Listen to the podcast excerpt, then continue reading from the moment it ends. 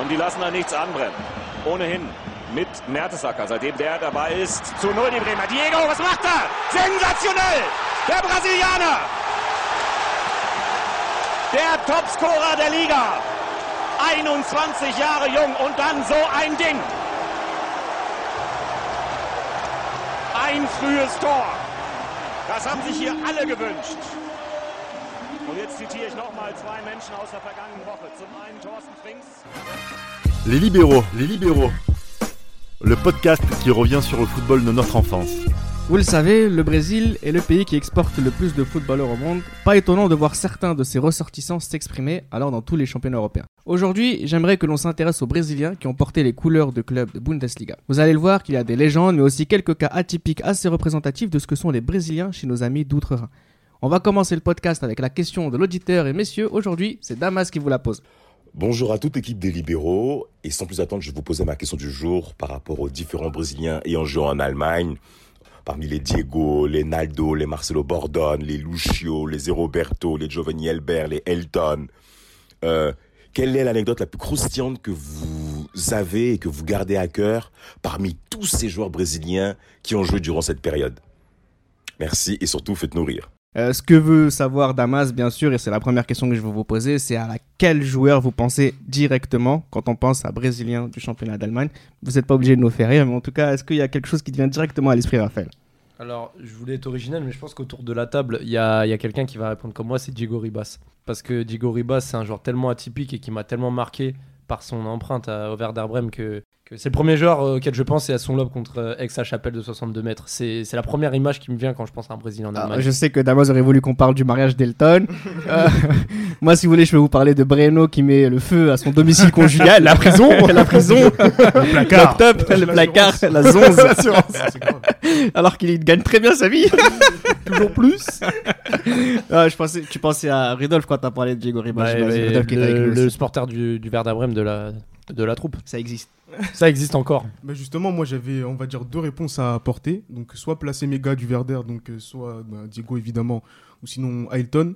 Et si on veut rester un peu plus lucide, euh, si- à qui on pense euh, en premier, on va plus euh, se pencher vers les Brésiliens du, du, euh, du, du Bayern en fait, parce que c'est eux qui ont gagné le plus de titres. Et donc, euh, en particulier Giovanni Elbert, euh, qui a été l'attaquant du, du, euh, du Bayern pendant un sacré bout de temps. Et ça, c'est pas rien. Quand on t'a fait euh, connaître le sujet de ce podcast-là, Nams, à quel joueur t'as tout de suite y pensé? Tout de suite pensé. Fran- euh, Franchement, mais vraiment automatiquement. Ah oui, Giovanni Elbert. Ah ouais. J'ai tout de suite pensé à ses buts, ses célébrations qu'on voit à Téléfoot, les célébrations. chaussures blanches. Ses chaussures blanches, oui, Et quand dans le tapis. C'est ça, c'est ça, avec les c'est- Arzous. Foot en folie, ça. C'est ça, c'est ça. Téléfoot, les insolites, Ouais. les célébrations de Paulo Sergio, avec les Arazou et cette, compli- cette complicité qu'il a avec les, avec les Arazou, justement, quand ils s'enroulent dans le tapis du Bayern. Mm. C'est- mythique, c'est mythique. C'est un peu un petit peu le grand frère de toutes les personnes dont on va parler hein, dans ce notamment parce qu'il a percé, il a réussi dans un très grand club, dans le meilleur club allemand. Et ça, on aura l'occasion d'en faire un petit focus quand même sur ce joueur-là. Alors pour ne pas oublier d'en parler par la suite, et c'est typiquement le joueur parfait à mentionner dans cette discussion vu le débat du jour, s'il y a bien un joueur brésilien qui s'est senti à l'aise en Bundesliga, c'est Kakao, qui a fini même par être international. C'est Ouais. quelqu'un qui a joué à Stuttgart entre 2003 et 2014. On va juste le mentionner rapidement, comme ça on est sûr de ne pas oublier. 300 matchs, plus de 100 buts en- en- dans le championnat allemand, 23 sélections. En fait, il est arrivé à un moment où il manquait quelque chose en Allemagne, Nams? Oui, oui, oui. C'était c'était l'Allemagne qui était un, entre, un peu entre deux chaises, entre, entre l'après 2004 et euh, le renouvellement. euh, Nouvelle génération. C'est ça, arrivait, 2008, l'Euro 2008. Donc c'était un peu compliqué. L'Allemagne se cherchait, l'Allemagne se cherchait encore un peu. Et euh, justement, il est peut-être, il est peut-être pas tombé dans la bonne équipe, dans la bonne sélection, pas au bon moment. C'est quoi ton, ton avis sur ce Kakao il, arrive, il est tombé un peu du ciel euh, pour rien ou comment ça s'est passé pour lui? Ouais, c'est un joueur euh, un peu l'instar de, de sais, des joueurs un peu qui déboulent comme ça, un peu profil atypique, euh, bah, qui a marqué l'histoire de, de Stuttgart, qui a fait la Coupe du Monde 2010, qui a marqué pendant Mhm. cette compétition, donc euh, il, a quand même, il a quand même été très important dans, dans la rotation notamment. Mais c'est un joueur qui, je pense que je, re- je rejoins assez bien l'analyse de Nams, c'est-à-dire que dans une génération un peu plus creuse de l'Allemagne, il aurait peut-être pu avoir euh, plus de, de place, plus d'importance, et il aurait peut-être plus, plus exprimé euh, euh, son, son talent. Mais franchement, le, le côté un peu explosif, euh, jouer en profondeur, ça manquait un peu à l'Allemagne à, à ce moment-là. Il y a une légende qui dit que Kakao c'est le joueur préféré d'Annie Cordy. Donc euh, ça c'est pour la, la petite anecdote. euh, Voilà, Croustillante. Voilà. La petite, la petite Et- anecdote et musicale. acidulée. Et musical. Et musicale, euh, sûr. qui, qui- là, où elle, nous- là où elle est. qui nous salue. Si elle, qu'elle est décédée. Si elle est décédée, Rudolf, tu savais pas Ah Non, mais par contre, il faudrait pas aussi oublier euh, Kevin Karani, hein, qui est né et qui a commencé le football au Brésil. Là, il en possède même euh, la nationalité. Mhm. Kevin Karani aussi, qui est euh, ce genre de joueur un peu euh, que l'on qu'on en a vu euh, dans le football dans notre enfance. C'est pas un très grand joueur, mais il a toujours été là quand on mettait Ouais, euh, il la télévision il il, il était là aussi pour nous punir, euh, amis parisiens avec Nams, hein, ça. en Europa League Schalke, euh, avec ouais. Schalke. Et bon, il a joué aussi à, Stuttgart. à Stuttgart et aussi à la fin un peu à Offenheim. Mais euh, c'est vrai que moi, l'image que j'ai de Kurani, c'est Eurogo, euh, c'est Ouais. Eurogoals euh, sur Eurosport, les Watts sur Ouais, euh, Sport exact. aussi. Ouais. Et euh, les, les, les plus beaux buts, et t'avais toujours une petite demi-volée de Kurani avec son, avec son maillot bleu de, de Il chaque était pas 04. mauvais, il était pas Ah, mauvais. il était pas mauvais, Mm. il était à droite devant le but. Mm. Mm. Alors pour revenir sur les Brésiliens du championnat allemand, je vous propose de faire un tour d'horizon des, des plus grands clubs de Bundesliga et de nous souvenir un peu des Brésiliens qui ont porté, euh, qui ont porté leurs couleurs. Je vous propose de commencer par les Brésiliens du BAFAOB Dortmund et je vais te regarder toi, Nams. Alors pourquoi je parle de, de, de- de ce Dortmund-là? Parce que euh, c'est c'est- c'est à, à ce club que je pense directement. Euh, vous allez, on va beaucoup parler du Bayern et du Bayern Leverkusen bien sûr, mais à ce club-là aussi parce que bah, déjà je pense tout de suite à Dédé et Van Nilsson. Ah oui. Nams. Et, ouais, et Wharton aussi. C'est ça, mais Dédé Van Nelson, c'est quand même. euh, c'est marquant. Raph, encore, toi qui as joué à l'entraîneur 4. Oui, oui, oui, oui, oui. Même championship manager en 2002 ou 2001. Même Dédé, hein. Dédé, c'était quand même. il- il était polyvalent, il était, ça, il était bien Dédé, il était. Dédé, il était vraiment très bon. Dédé qui a fait 98-2011 dans Dortmund, donc c'est vraiment une légende la de ce crise, club. la crise financière, il l'a surmonté, hein, C'est franchement, ça. jusqu'au il, a- titre. hein. il a connu les deux titres avec euh, le Ouais. Borussia. Donc, euh, en 2002, il a été champion. Et il a été champion aussi lors de sa dernière. c'est, euh, 2010-2011, ouais. voilà, il a avec été les champion. Götze, Lewandowski. C'est euh. ça. Et puis, et puis il est Comme un grand frère. C'est ça. Et Van Nelson aussi sur son côté droit. euh, très bon. Ça- ça moins, bon que, moins bon que Dédé, mais C'est un peu le côté Reggie Miller, maillot jaune. euh, il voulait avoir le dernier titre pour sa dernière année, il l'a pas eu, mais lui il l'a eu en 2011. C'est ça. Et forcément aussi, on pense à, aux deux de devant qui, qui épaulaient euh, Yann Koller. Mhm. Euh, Everton, sa pointe de vitesse, P- euh, Yes, Pro Evolution. PES. exceptionnelle Ça, sa pointe de vitesse. Et il avait John Calvici euh, naissante Oui, très tôt. oui, très tôt. Adolescente déjà. C'est ça. Et Marcio Amoroso qui, lui, était un très bon joueur, très technique, très buteur. Euh, très important dans le sacre de 2002. Ouais. Les meilleurs buteurs du championnat. Oui, c'est ça. En 2002. euh, Marque Ouais. dernière journée d'ailleurs, je crois. C'est ça. Puis euh, il aura un, un départ un peu. euh, bon, il- au Milan, mais bon. Voilà, sinon ça reste un joueur quand même, ça reste un, un très, un très bon joueur, un très bon Beaucoup joueur. de concurrence au Milan. Il a pas été plus performant en Serie A qu'en qu'en Allemagne. En tout cas, il a été meilleur, meilleur buteur buteur dans ces deux quotidiens. Euh, ça. dans ces deux quotidiens, Deux dans ces deux championnats. pardon.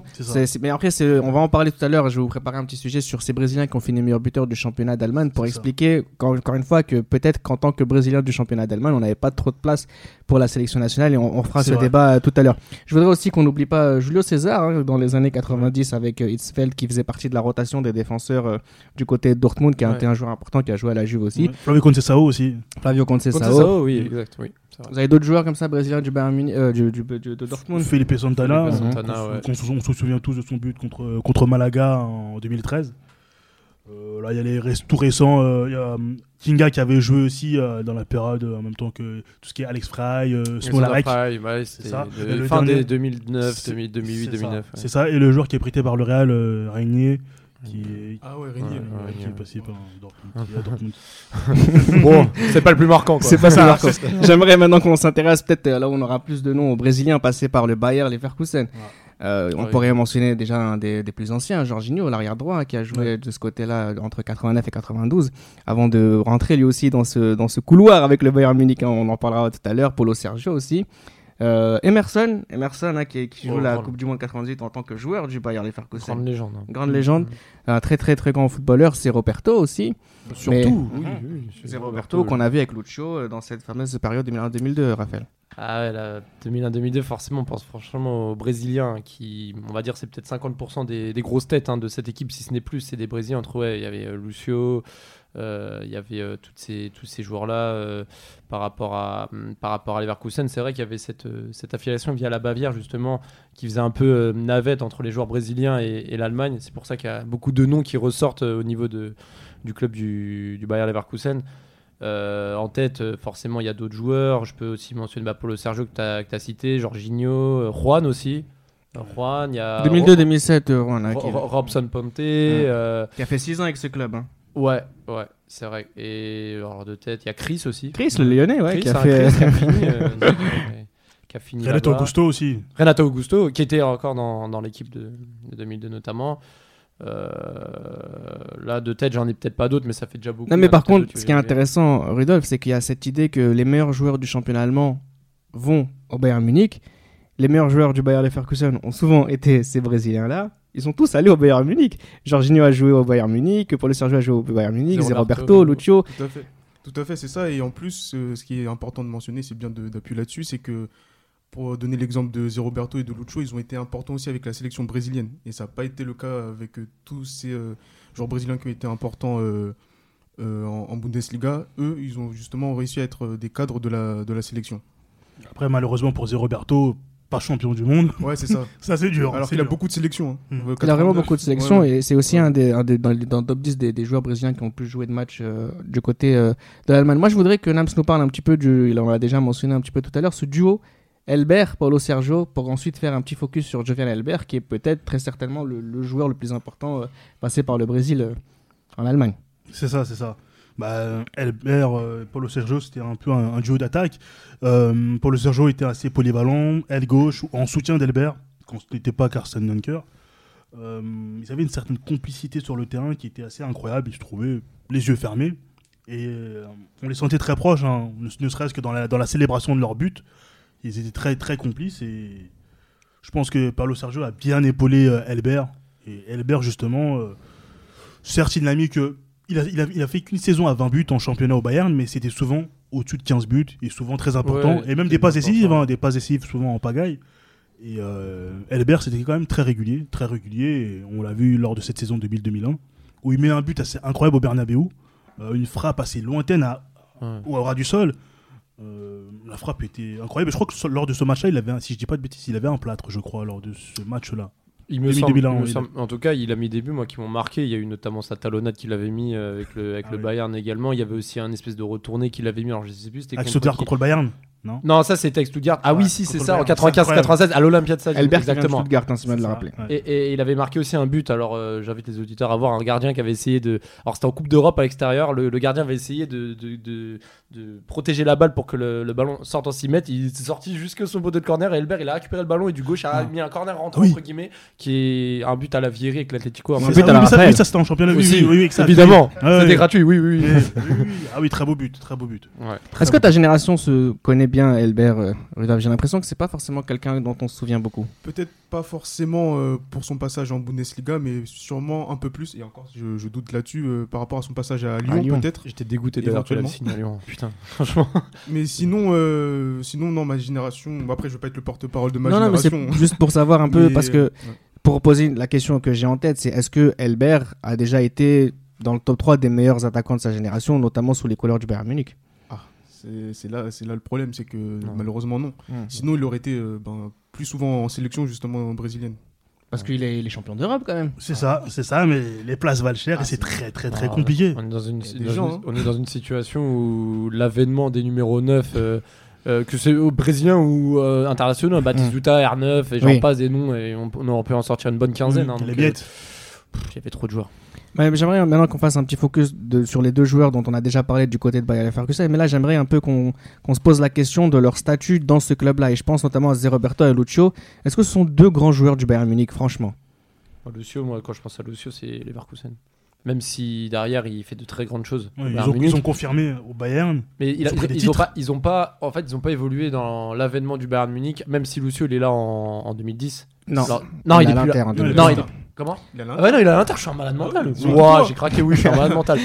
Il, était à Bernabeu, mais il avait pas le même maillot. Non, Non, mais- n'importe quoi. Mais en tout cas, en tout cas, Lucio, quand il, il grandit au Bayern Munich, c'est la phase de transition où le Bayern se fait gifler un peu en, en phase de ça, poule. euh, le Bayern est avec le maillot T-Mobile. Enfin, c'est pour moi, c'est pas le grand Bayern, donc forcément, on va plus retenir euh, l'avènement Leverkusen sous Lucio, par exemple, que le Bayern un peu en, en reconstruction. D'ailleurs, Lucio, Lucio, tu peux dire, Raph, euh, l'entraîneur 2003-2004, il avait 20 en technique, 20 en dribble, c'est assez incroyable. Non mais c'est vrai que les percées de Lucio elles étaient incroyables parce qu'en fait Lucio Rudolf c'était peut-être le Bayern c'était trop petit pour lui entre 2004 et 2009 Ah, on- euh, ouais, c'est, c'est- ça peut être une lecture de. comme de- Balak de hein, ce sont deux joueurs qui ont joué dans un Bayern qui, qui galéré et ils ont voulu préférer partir ailleurs C'est ça, et on, on a vu aussi par la suite justement que Même avec son un grand âge, il a, il a performé en, en Serie A du côté de l'Inter, malheureusement.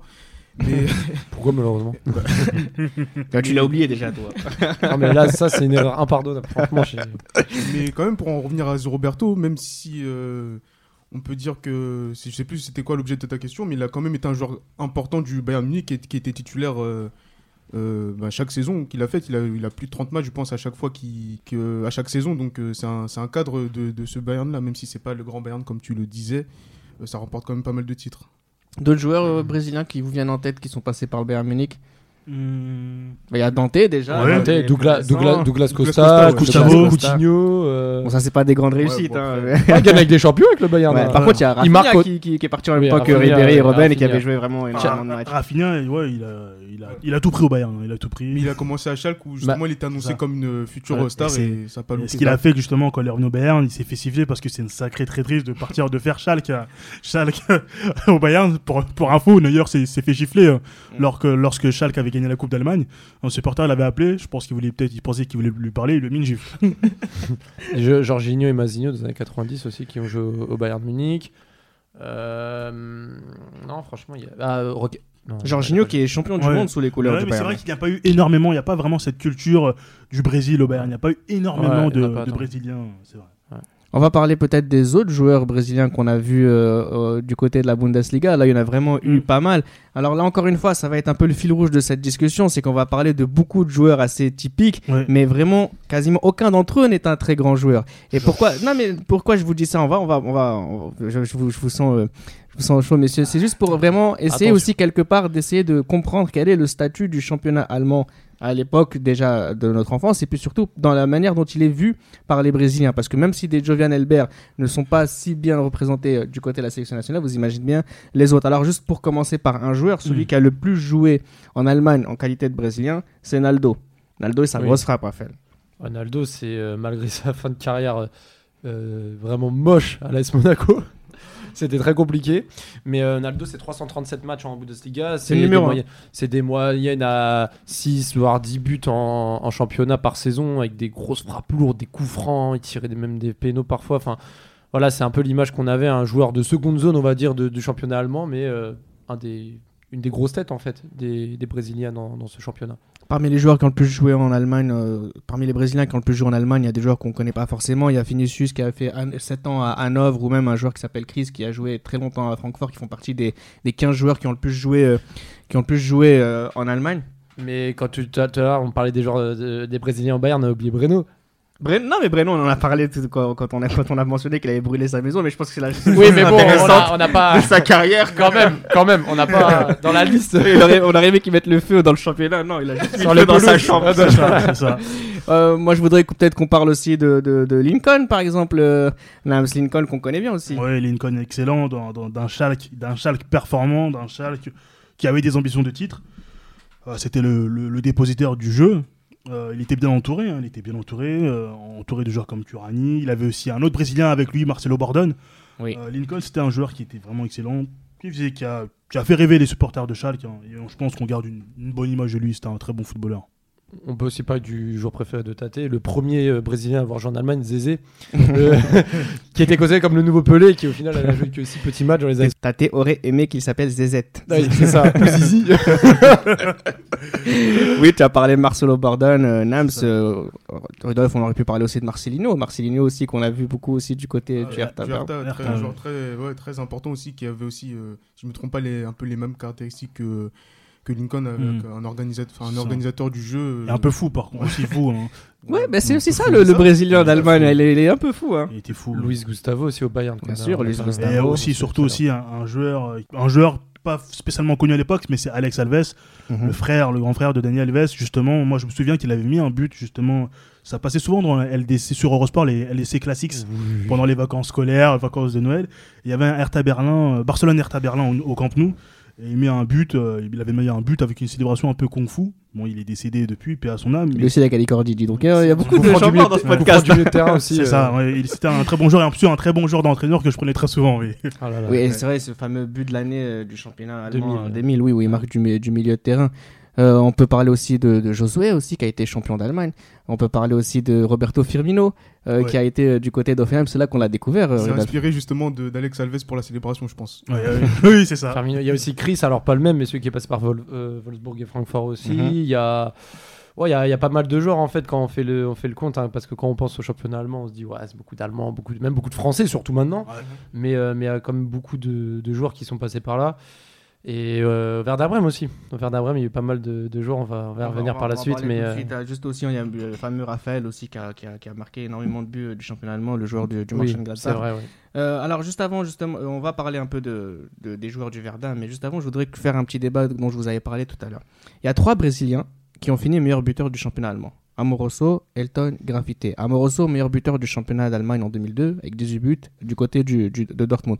Elton, qui a fini meilleur buteur du championnat d'Allemagne en 2004, avec 24 buts avec le Werder Bremen. 28, 28, 28, 28 buts en 28, 2004. 28 buts en 2004. Et Graffité, qui a fini meilleur buteur du championnat d'Allemagne en 2009, avec 28 buts encore. en 25 matchs. 24. 24 matchs. avec Wolfsburg. Ces trois joueurs-là ont fini champions cette même année-là. Première question, toute bête. Lequel des trois a fait la meilleure saison, Raphaël? Sur cette saison-là, une moi, saison. moi, je dirais Ailton. Elton Parce que franchement, le Werder Bremen en 2004, ils étaient vraiment intestables. Ils ont vraiment haussé le niveau de jeu. Elton, il tapait des doublés, des triplés contre, contre des mastodontes. Moi, je me rappelle d'un de ses buts à l'Olympian Stadium du gauche, là, sa fameuse enroulée du gauche puissant des 20 mètres. C'était vraiment incroyable. Et d'ailleurs, le point commun que j'ai entre tous ces joueurs, c'est que dans leur année de consécration, il y avait toujours un but marquant contre le Bayern. Bah, lui, con- contre euh, le Bayern, euh, ça frappe enroulée. Graffité, sa, son espèce de de Talonnade. talonnade, là, après son chaloupé. Enfin, voilà, mais en tout cas, moi je retiens surtout Elton parce que même si Elton n'a pas duré sur le, sur le long terme, sa saison 2003-2004, vraiment, il a eu un, un niveau de jeu vraiment conséquent entouré de Miku, El- Caristas. Pas tout à fait d'accord avec toi sur le fait qu'il n'ait pas duré, enfin qu'il ait. Oh, mais il a pas, il avait pas ce niveau-là. Ah, pas ce niveau-là, Je c'est te parle vrai. vraiment ce niveau-là, il l'a pas, con- il a pas confirmé par la Parce suite. Parce que il a, il a quand même fait 6 années euh, avant ou 5 années ou 6 années avant où justement il marquait sa dizaine de buts euh, en. Oui. Ouais, mais bon après c'est vrai que c'est Là, pas. on parle de niveau 28. Là, on parle de 28 Ouais, là, on parle de. ouais. Elton qui a fini meilleur joueur du championnat allemand cette saison-là. C'est Oui. ça, donc euh, c'était la consécration du Werder, donc on en a parlé dans un épisode précédent qui était consacré à, à Joan Miku, où justement il a été essentiel, justement avec euh, Miku et aussi avec euh, Klasnic, dans... dans, dans- Caristeas. dans- ouais, dans, et aussi Caristeas doit être dans, ce, dans, cette, euh, dans, cette, dans cet apport offensif justement de ce Werder qui marquait énormément de buts. Moi, c'est Graffité que j'aimais beaucoup, qu'on avait, qu'on avait rencontré quand j'étais en troisième. hein. Il était du côté euh, du Mans. J'ai longtemps cru qu'il était ivoirien, je sais pas pourquoi. Le racisme, encore une fois. Toujours Un noir, ils sont aussi tous Le racisme facile Non mais, parce que déjà, Gervinho, j'ai- j'ai- pour avant, que- avant que j'apprenne qu'il est ivoirien et pas brésilien, c'était compliqué. Non, là, t'abuses, là. et et j'ai fait la même avec avec sa coupe de Graffité. Romaric aussi. Non, Romaric, faut savoir, mais... Oui, oui. Non, mais par contre. Graffité, il fait vraiment la saison d'une vie. Oui, la saison d'une vie, la saison de sa vie, la consécration, ce qui lui permettra d'aller en Coupe du Monde, euh, la, Coupe du Monde 2010. Euh, premier match en Ligue des Champions, il met un triplé, euh, je crois c'est le CSK Moscou, le locomotive, si je ne dis pas de bêtises. C'est assez incroyable cette nouvelle vie qu'il aura sur le tard, euh, où il plantera abondamment. Mais c'est vrai que voir Graffiti à ce niveau-là, c'était assez inattendu quand on voyait au Mans. Il mettait ses quelques buts, mais on pensait Il, pas. part- il part- il part- il du Mans, il part du Mans, euh, je m'en rappelle, sur une talonnade. hein. Il met un magnifique but en talonnade, c'est son dernier match au Mans. Mm. Donc euh, déjà, il commençait déjà à prendre Ouais, un mais peu on de... pouvait pas prévoir C'est de, ces, de, c'est de ce exceptionnel, niveau-là en C'est fait. exceptionnel parce que il met quoi contre le Bayern? Quand il met ce, ce but-là, Il y avait, met il y avait eu 5-1 ce, jour-là, il y avait eu 5-1 en plus. quadruplé, c'est ça, quadruplé. Ouais, ouais. Et la tête de la tête de Klinsmann sur le banc, euh, Ouais. désabusé, euh, qui eu l'humiliation et Le- viré le peu de Pôle emploi, c'est ça. C'est Pôle emploi, c'est incroyable. et justement, bah, justement, il, il, il fait un, un duo magnifique avec Dzeko.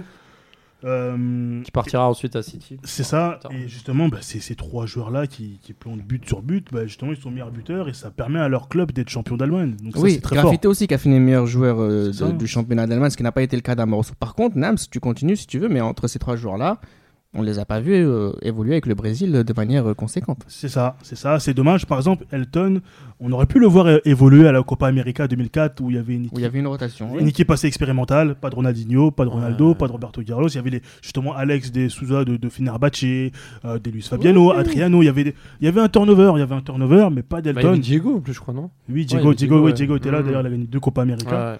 Euh, mais pas d'Elton et ça c'est c'est c'est c'est peut-être injuste mais c'est significatif du vivier à l'époque du vivier brésilien Euh, Qu'est-ce que tu sais quoi ta lecture Est-ce qu'un joueur qui joue au Brésil, un, Brésilien qui joue en Allemagne, c'est trop compliqué pour lui de, de jouer pour l'équipe du Brésil?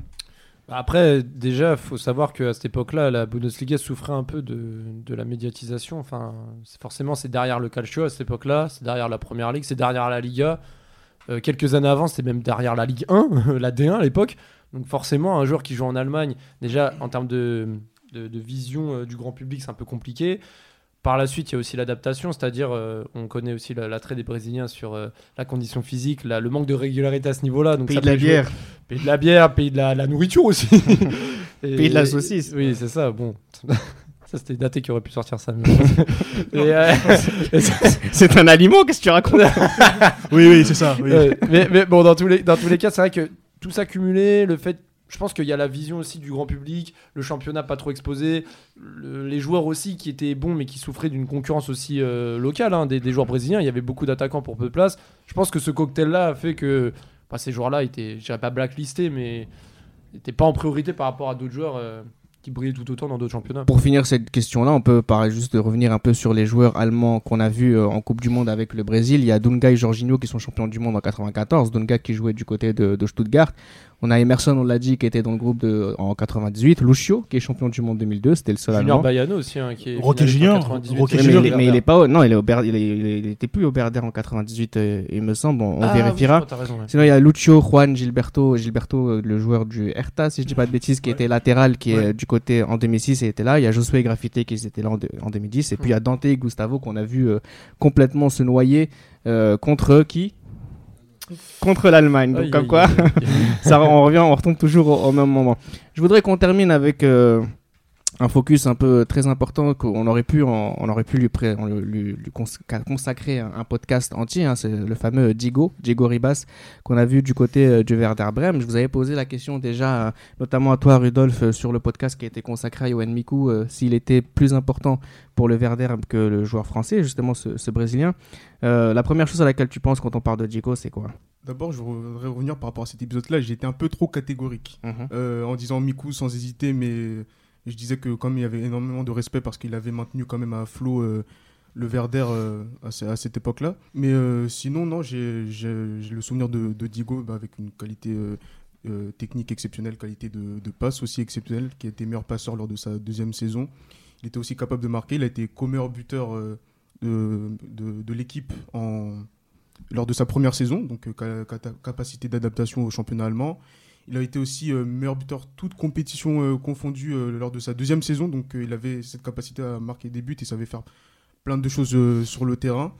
Et donc sous le régime, on va dire, de Diego, puisque c'était quand même son équipe, on l'appelle pas Diego du Verder pour rien, c'est quand même des qualifications euh, en, en Coupe d'Europe de manière systématique, même si la dernière saison en championnat ça a été beaucoup plus compliqué, mais euh, ça a compensé justement avec euh, euh, la finale de la, de, de la Coupe UEFA qui ne participe pas malheureusement, mais il finit avec une Coupe d'Allemagne aussi. Donc, euh, euh, non, très très bon souvenir de, de Diego.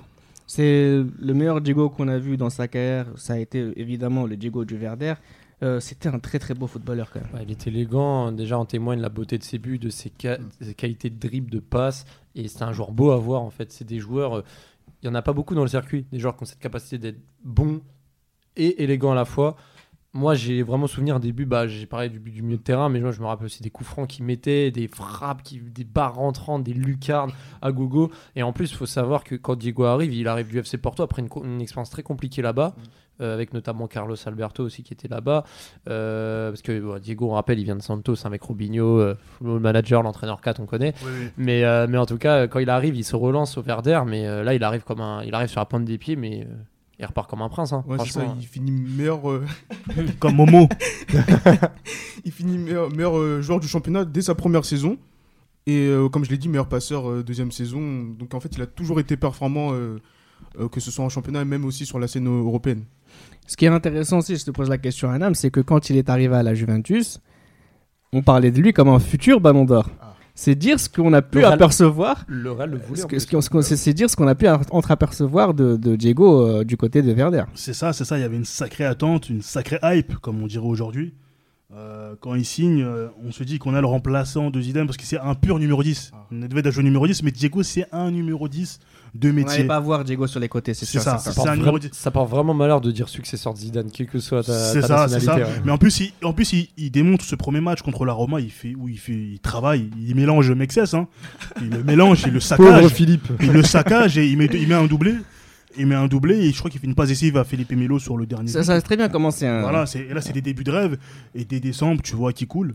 C'était la renaissance de la Juve après le et tout. Bah, c'était le Normalement, visage de c'était- la Renaissance. Normalement, c'était ça et justement voilà, il, il rate un penalty. Il a été le visage de il la a raté un penalty. C'est ça, il a raté un penalty à Barry où Barry avait gagné un 0 et la défense centrale d'ailleurs c'était euh, Bonucci Ranocchia. Euh, il rate ce penalty, défaite et à partir de là, il est limite blacklisté et il est mis de côté par les entraîneurs successifs de la Juve et il avait une déclaration qui disait euh, euh, je suis meilleur que Del Piero, je vois pas pourquoi lui, je vois pas pourquoi lui il joue. Ah, lui Je vois, aussi. je vois pas pourquoi lui il joue, je vois pas pourquoi lui joue et pas moi. Toi aussi. On va bien être gentil, mais bon, là, Là tu c'était cherches aussi. là c'était compliqué là. Là, là, là, c'était plus trop possible de le défendre. Alors là, pour le coup, on va juste revenir un petit peu du côté du Werder, juste pour poser la question. Peut-être qu'on a de nouveaux arguments pour y répondre, et je vais laisser Rudolf euh, Mikou ou Diego. Du coup, si demain tu on a une équipe, euh, on a une équipe du Werder à, à créer, on a besoin d'un 10, tu choisis lequel Non, j'ai dit que je devais. euh, Enfin, j'ai dit qu'en fait, mon.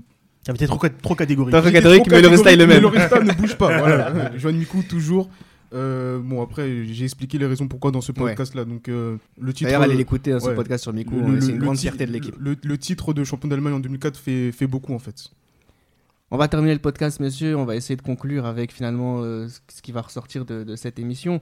C'est quoi le joueur brésilien en, en Allemagne et surtout, c'est le- lequel a été le, le meilleur? Zéro... Moi, j'hésiterais entre Zeroberto et Lucio. Parce que bah, les deux gagnent, les deux sont à leur apogée quand, quand ils y sont.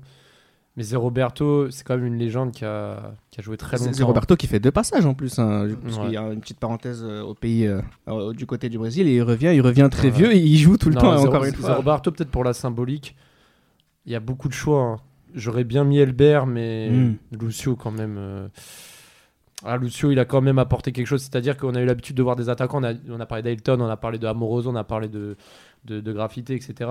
Mais Lucio, c'est l'un des rares défenseurs, pour moi, brésiliens qui a joué en Allemagne, qui a vraiment apporté plus que, plus que Dante, par exemple. Pour moi, il a apporté un visage à la fois élégant, efficace Mhm. et, et agréable à voir, surtout dans une, dans une équipe euh, comme le Leverkusen en pleine ascension. Donc, peut-être pe- petite mention pour Lucio, mais je suis peut-être pas objectif. euh, En plus, un défenseur central qui dribble, ouais. c'est rare. hein. Contre Manchester United, là, 2002. Non, franchement, moi, je mettrais Lucio. quand- Son but contre le Costa Rica, ou c'est Edmilson, je crois, le retour. Non, c'est Edmilson, Ah, Edmilson. Vous vous souvenez quand Sami Traoré euh, au Paris Saint-Germain Il dit quoi, Margoton Euh, et Samir le parquet Adona. debout. Ouais. Non, il dit, euh, il dit, on dirait Lucio. Audrey Lucio, oui, Oui, il le dit avant. On dirait Lucio, c'est vrai. on dirait Lucio, c'est pour parler ça. un petit peu de ce. Lucio D'où ces notes, d'où ces ça. notes dans euh, l'entraîneur 2003-2004. 20 en dribble, 20 en technique. C'est justifié. Non, mais toi, par contre, je pense que t'as as voulu le rattraper, Raphaël. T'étais plus sur Elbert, du coup, si on doit conclure avec un joueur brésilien qui, est, qui a performé en, Allemagne. Oui, parce que c'est c'est le Brésilien qui a gagné, le Brésilien qui a performé saison après saison en championnat, en Ligue des Champions. Euh, J'aurais une petite mention pour Zeroberto, euh, qui physiquement, année en année, très affûté. Il me fait penser un peu à Sidorf, le Sidorf du pauvre, hein. toujours musclé, toujours endurant, toujours affûté, toujours professionnel, toujours euh, seulement physiquement. hein. Je ne parle pas des qualités techniques. Hein. Sidorf, c'est le professeur, on parle des qualités du physique. Mais euh, Zeroberto, très bon joueur. Je mettrais Elbert et j'ai aussi une pensée pour Lucio qui a été très très performant. Juste une petite parenthèse, vous avez une idée d'un gardien à brésilien qui a joué en Allemagne? Gomez. Gomez Gomez C'est euh, le seul, Si on, a, si, on devait- si on avait dû faire une équipe type, euh, voilà, bon, on aurait trouvé ce, ce gars. On aurait mis un mec au goal, là, comme au quartier. hein, On aurait mis, on aurait mis les gants, là. On aurait mis Breno, ça lui apprendra à brûler des Ouais, maisons. voilà. Ouais, il aurait été tout aussi utile sur le terrain que dans les cages. hein, donc, euh, bon. Et du coup, Rudolf, pour conclure un petit peu sur ce, ce sujet-là, si un visage qui doit ressortir euh, malgré tout. C'est très compliqué de ressortir un visage, Mm. mais euh, je dirais qu'en fait, j'aurais plutôt tendance à garder un profil défensif, donc plus euh, en corrélation justement avec, euh, on va dire, euh, la culture euh, germanique, justement, avec cette- ce côté rigueur, justement, avec des profils plus défensifs. Et donc, euh, si je dois faire un choix, ça, ça serait plus vers un joueur défensif, paradoxalement. Donc là, je reste très très lucide par rapport à ce que je pense vraiment dans ma tête, où je garderais plutôt un, un joueur du Verder, euh, voilà quoi. Mais Et Diego Hilton, finalement. On garde le mystère ou pas Non, non. Non, euh, non, plutôt Ayton parce qu'il est resté plus longtemps. Et parce qu'il est Mais- champion. Oui, champion, il est resté beaucoup plus longtemps. Ouais. donc, euh, Vrai c'est joueur. pas. Pour le coup, c'est une vraie légende du Werder. Tout à fait, exactement. Mais donc, s'il faut garder un joueur, bah, je vais suivre euh, Raphaël, je dirais plutôt Lucho. Alors, ce qui est intéressant avec le podcast qu'on vient d'effectuer, pour essayer de comprendre pourquoi on a tenu à le faire, c'est qu'on a cité plein de joueurs qui auraient mérité euh, des focus, hein, comme des joueurs comme Lucio, Zé Roberto, euh, même, euh, même des Elbert, etc. Et donc, c'est important pour nous d'avoir, euh, de trouver le moyen euh, de les mentionner. Et c'est ce que ce podcast a, c'est pour ça que ce podcast a été fait. Et du coup, j'espère qu'on n'a oublié personne. Et puis, on se retrouve très bientôt pour un nouveau numéro. C'était Les Libéraux, un podcast produit par Sport Content.